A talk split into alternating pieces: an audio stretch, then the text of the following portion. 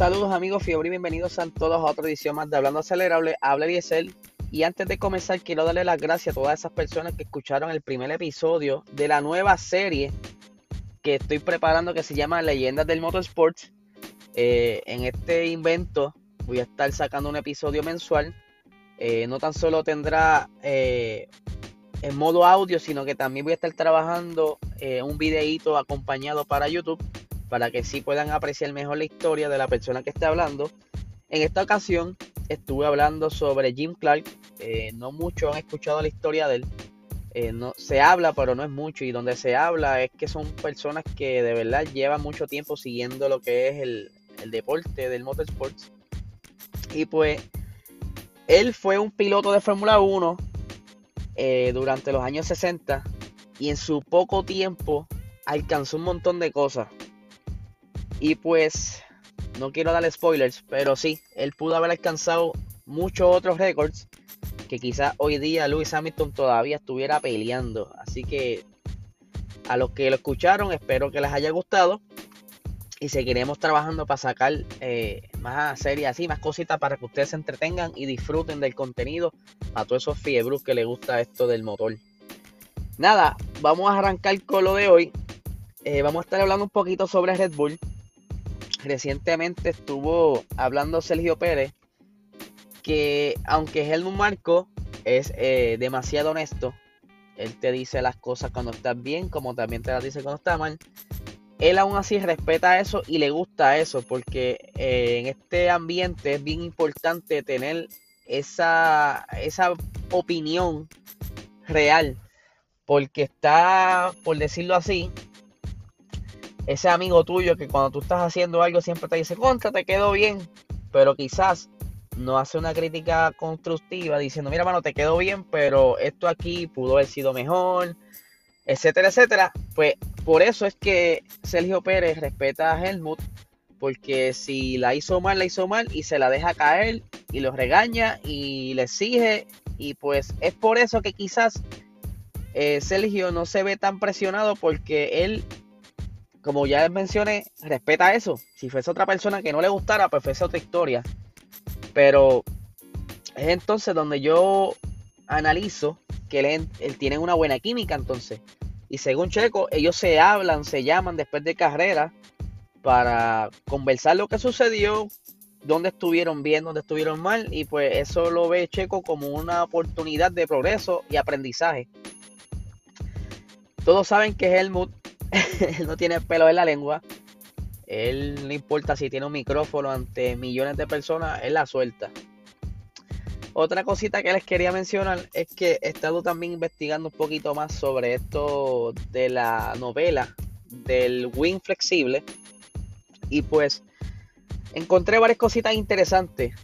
Primero, Red Bull ya llevaba varias temporadas utilizando este tipo de wing estuve viendo ah, durante mi investigación eh, varios videos en YouTube donde hay personas que hacen referencia a esto. O sea que no es la primera vez que lo usan. Se ve muy bien en un video en, el primer, en la primera carrera que hubo de la temporada pasada, allá en Austria, en Red Bull Ring, donde luego que, que Red Bull entra en esa recta de la segunda zona de DRS, se ve claramente ese, ese spoiler haciendo lo mismo.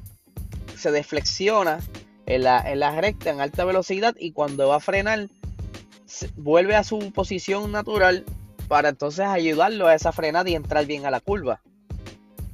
Eh, otra cosa que estaba investigando es que Red Bull no son los únicos utilizando este tipo de, de real wing.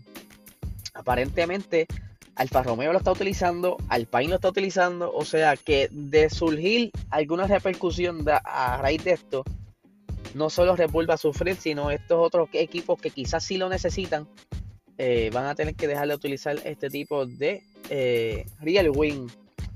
Aunque, curiosamente, estaba haciendo yo pensamientos locos antes de, de venir a grabar acá.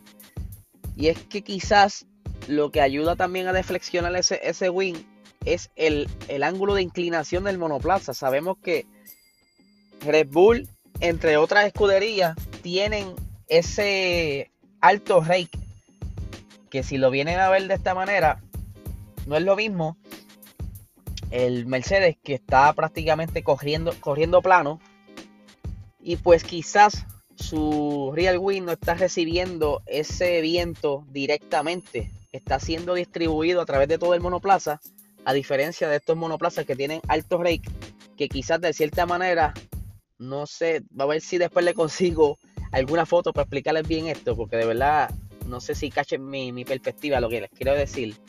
Es que entonces al tener ese alto rake, por decirlo así, el carro está levantado de la parte de atrás y digamos que cuando está corriendo está recibiendo parte de ese viento directamente al real wing y quizás al ser estas piezas ¿verdad? De, un punto flexible pues en esos carros que tienen alto rake se, se ve más esa flexibilidad porque está recibiendo ese aire directo así que hay que ver porque si entonces están pasando las pruebas qué otro tipo de prueba van a hacer. Porque obviamente todos los carros de, esa de la parrilla son eh, inspeccionados. De hecho, tiene un sello de inspección cada, cada monoplaza. Así que, ¿qué tipo de pruebas van a hacer? ¿Cuánto va a cambiar esa prueba? Y si en realidad va, va a tener algún efecto. Yo creo que Mercedes se está desquitando la, la vez que una escudería se juntaron para, no sé si ustedes se acuerdan de lo que fue el Party Mode. El Party Mode en Mercedes era un mapa del motor, una programación en el motor, donde ellos la sacaban durante la carrera o durante el quali y les daba mucha más potencia, dejando atrás, sacando buenos tiempos, alejándose de que lo estuviera cazando. Y pues ahora después de, esa controversia, no se puede estar jugando con los mapas motores. Tienen que correr la carrera con lo que ellos cualifiquen, con el, número de mapas, porque ellos tienen muchos mapas, dependiendo la pista o dependiendo de la configuración, a diferentes combinaciones. Y si ellos cualifican, por decirlo así, con el mapa número 10, ellos tienen que correr con el mapa número 10 en la carrera de surgir algún problema, como único tú puedes entonces cambiar el mapa es de, surgir un problema.